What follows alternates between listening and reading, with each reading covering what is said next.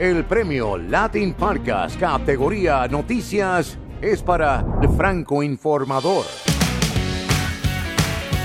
Nuevas pruebas de antígenos para COVID-19. Hoy es jueves 15 de octubre, día de solo noticias positivas para arrancar de la mejor manera. Esto es el Franco Informador, tu mejor opción para estar al día con las noticias, de manera fresca, ágil y divertida, en menos de 10 minutos y sobre la marcha. Soy Soledad Franco, allá vamos.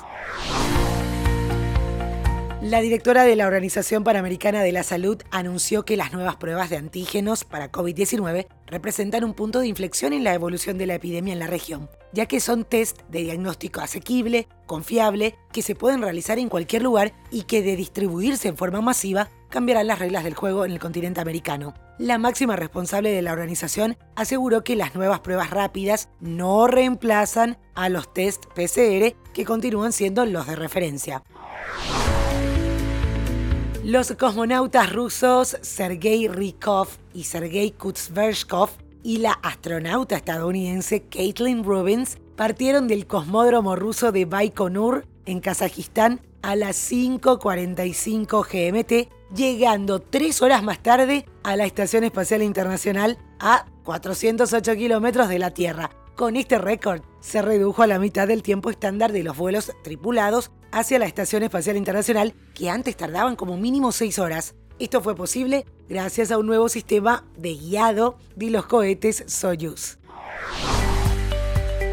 Hablando de los viajes hacia el espacio, ocho países firmaron un pacto internacional para la exploración lunar llamado Artemis Accords. La Agencia Espacial Estadounidense intenta dar forma a los estándares para construir asentamientos a largo plazo en la superficie lunar. Los acuerdos que llevan el nombre del programa lunar Artemis de la NASA buscan basarse en la Ley Espacial Internacional que ya existe al establecer zonas de seguridad que rodearían las futuras bases lunares para evitar conflictos entre los estados que operan ahí y permitir que las empresas privadas sean propietarias de los recursos lunares que extraen. Estados Unidos, Australia, Canadá, Japón, Luxemburgo, Italia, Reino Unido y los Emiratos Árabes firmaron los acuerdos bilaterales.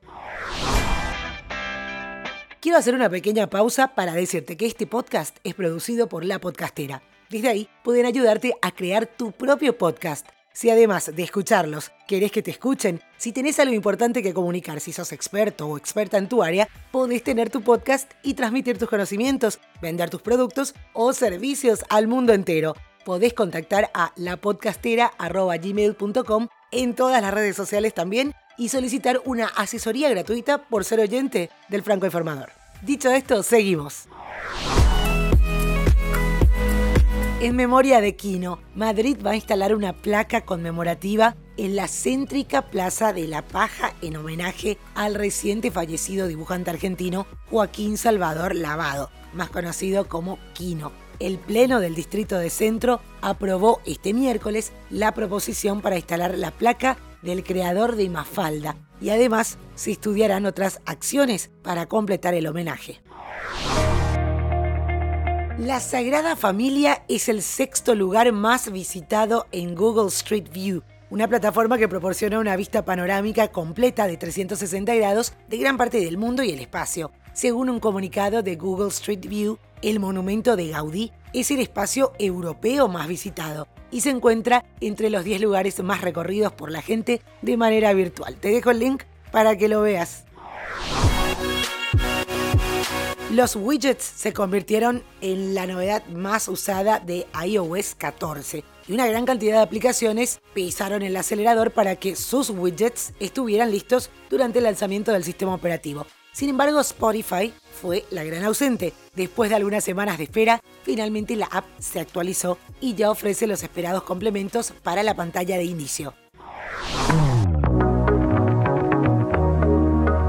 La música hoy de la mano de la cantante londinense Laurel, tras el lanzamiento de su tema Screen Drive Faster, allá por agosto, esta vez llega para compartir su segundo sencillo del año, titulado Best I Ever Had, y viene acompañado de un video musical cuyo link te dejo en los detalles de este episodio.